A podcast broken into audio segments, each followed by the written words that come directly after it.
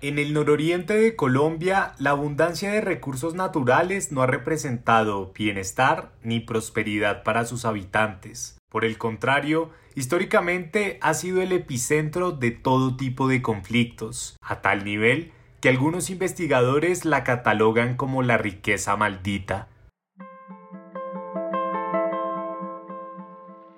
Justicia. Dignidad. Memoria y verdad. Prejuicio. Responsabilidad. Paz. Datos para la construcción de memoria y verdad. Un podcast de Cine Programa por la Paz para conocer la labor de organizaciones que recolectan información y denuncias sobre violencia política y violaciones a derechos humanos en Colombia. Nubes que reflejan el dolor que ha inundado mi raíz. Comité de Promoción y Acción Jurídica Popular. Nororiente Colombiano. Justicia. Jair Torrado, abogado defensor de derechos humanos. Nosotros somos un colectivo de abogados y otros profesionales, psicólogos, trabajadores sociales que acompaña procesos organizativos, principalmente campesinos, procesos de víctimas del terrorismo de Estado, procesos también de lucha por los ecosistemas y por los derechos ambientales, por los derechos de los ecosistemas y de otras especies. Y en ese sentido, pues como que somos una ONG que acompaña profesionalmente otras organizaciones sociales, como organizaciones campesinas, como, sí, ya les mencionaba, organizaciones de víctimas y demás. Los campesinos de Cimitarra, San Vicente de Chucurí, Barranca Bermeja enfrentaron a las bandas criminales, los rastrojos, los urabeños, los paisas y a cualquier otro grupo armado ilegal y les advirtieron que no entrarán a su territorio a sembrar el miedo o a despojarlos de sus tierras. Pues acompañamos varios procesos entre esos el Coordinador Nacional Agrario en esta región que llamamos el nororiente, entonces en el Cesar, en parte de Santander, del sur de Santander y en norte de Santander, algunas regiones del Catatumbo particularmente. Ahí entonces articulamos con otros procesos organizativos, como el Casaguayá, como eh, por ejemplo el Cisca, otros procesos campesinos que vienen también tejiendo sus propias exigencias, vienen haciendo y construyendo sus demandas políticas y gestionando también una agenda de país construida desde abajo. En ese sentido ellos van haciendo sus construcciones de poder popular y nosotros como organización de derechos humanos pues vamos acompañando todos estos procesos que se piensa en un país distinto y que de alguna manera eh, tienen unos objetivos de una sociedad más allá de lo que conocemos hoy por hoy.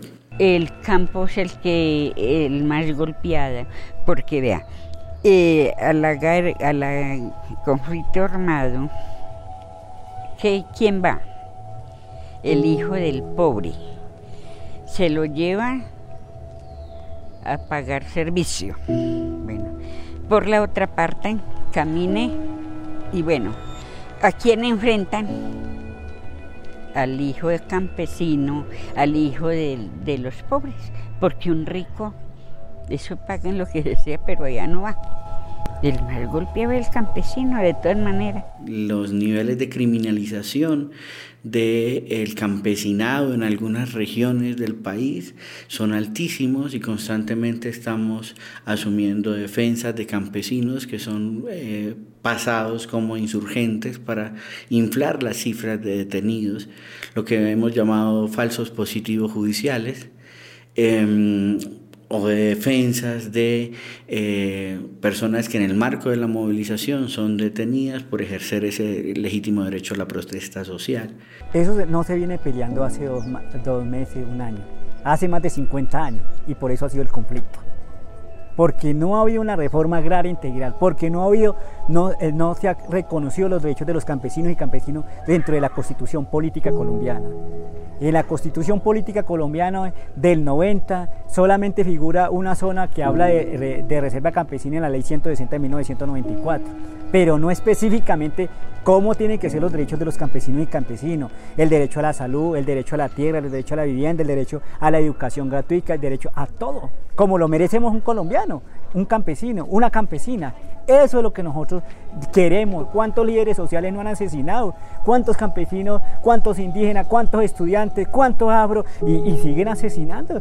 Porque nosotros somos una piedra en el zapato para ellos y de aquí en adelante lo tendrán que seguir y lo, irán a seguir haciendo. Si no nos organizamos nosotros para decidir y que esto se cumpla, pues ellos lo seguirán haciendo. En ese sentido, nosotros somos una de las muchas organizaciones que acompaña todo ese gran proceso y ese gran movimiento popular y campesino que se mueve en el país, que tiene sus exigencias, que tiene sus banderas eh, de lucha. ¿sí?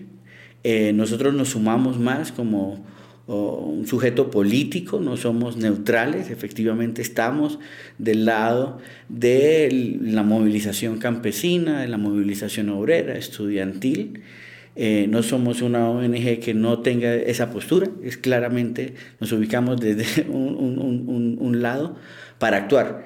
Y en ese sentido, pues actuamos siempre eh, articulados con las organizaciones, sin pues, ánimo de suplantarlas ni de eh, generar pues estas situaciones, si se quiere, de vanguardismo ONG, ¿no? Donde es una ONG salvadora la que llega al territorio a explicar cómo funcionan las cosas y a darle soluciones. En ese sentido, pues nosotros tratamos en la medida de lo posible de, reconocer y aprender en el camino. A la par de la huella histórica del conflicto armado en el campo del nororiente colombiano, la riqueza natural de la zona ha llevado a que sus habitantes queden prácticamente en el limbo por el interés que tienen actores legales e ilegales en controlar el territorio. California es un municipio enclavado en pleno páramo de Santurbán. Durante la última década, multinacionales mineras han fijado su mirada en estas tierras por la presencia de yacimientos de oro y uranio.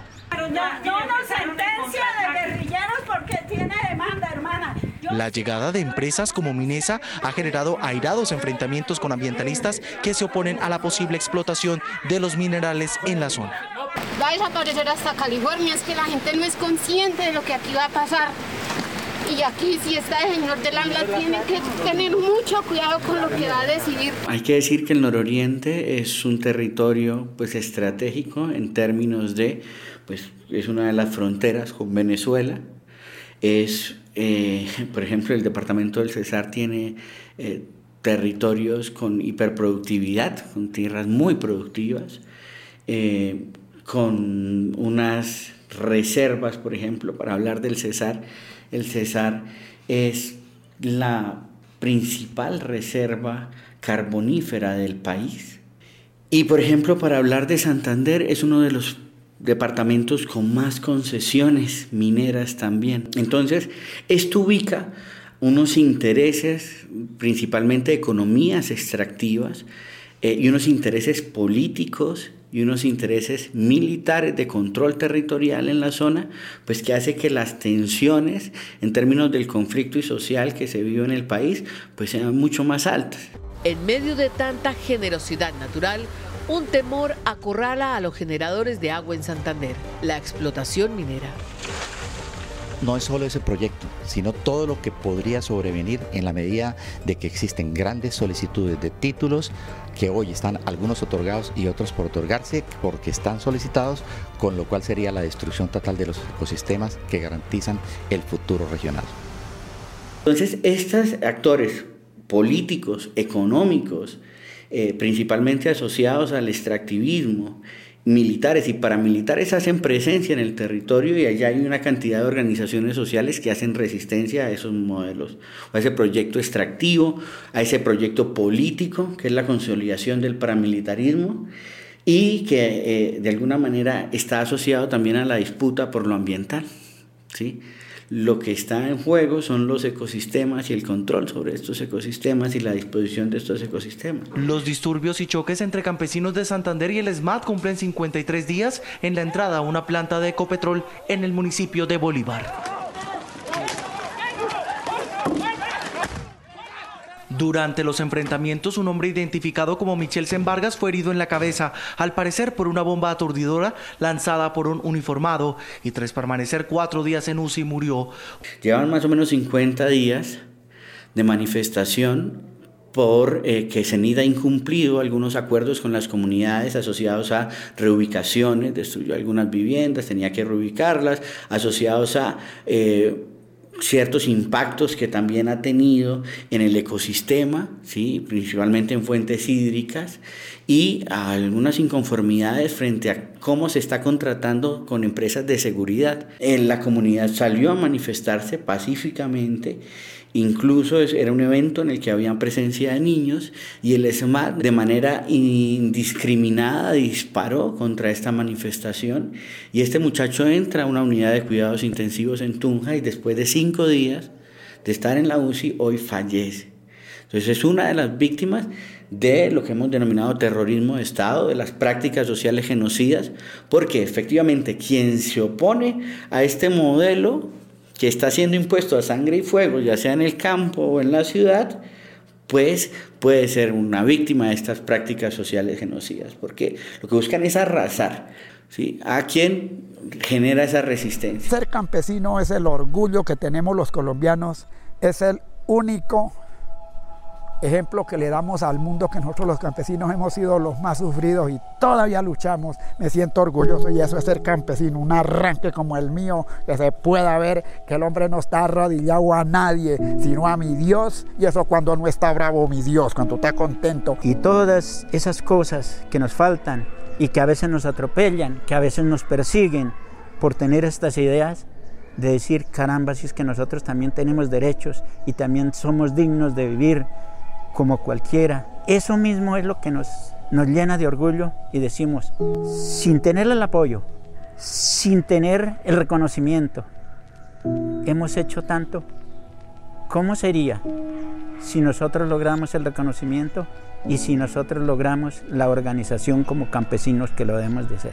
Lo que sí hay es como una, un, tejido común frente a señalar que el modelo eh, de producción, que el modelo político ¿sí? y que el modelo civilizatorio pues están en una profunda crisis y tenemos que cambiarlo. ¿sí? Eh, en el reconocer eso, en el reconocer que estamos en esa crisis civilizatoria, pues empieza a tejerse un entramado de relaciones entre organizaciones sociales. Entonces, pues sabemos que es inviable la implementación del fracking y apoyaremos a las organizaciones antifracking. ¿sí? Sabemos que es inviable hasta la explotación convencional de hidrocarburos y en ese sentido tendremos que pensarnos otras realidades para la energía. Yo creo que eso es uno de los elementos pues como aglutinadores, ¿no? Y ahí entonces están los campesinos, pero están también los movimientos feministas que han aportado mucho a las discusiones de los movimientos campesinos campesinos, de los movimientos obreros, y están todos estos diálogos que se van tejiendo dentro del movimiento social y que hacen posible que nos pensemos otra sociedad. En última, lo que, digamos, nos aglutina es que nos juntamos en ese gran conglomerado de organizaciones sociales, comunitarias, populares, que dicen que otro mundo es posible. Tal vez no sabemos cuál puntualmente, pero sí sabemos que en el que estamos es inviable continuar. Si a la luna llegara un campesino muy seguro al otro día toparía un nacimiento, una fuente de agua pura en las alturas y en cuestión de una semana ya tendría montado un huerto. Fundaría el primer corral de pollos de gallina extraterrestre y con tanto que le rinde al campesino, después de solo un año ya tendría la luna verde.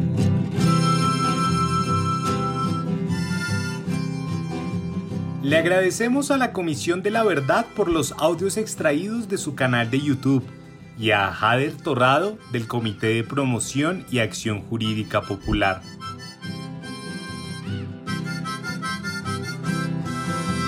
Yo miré el incendio, vi el incendio y no hice un cieso, pero aquí les traigo el nuevo empiezo. Yo miré el incendio, vi el incendio y no hice un cieso, pero aquí les traigo el nuevo empiezo.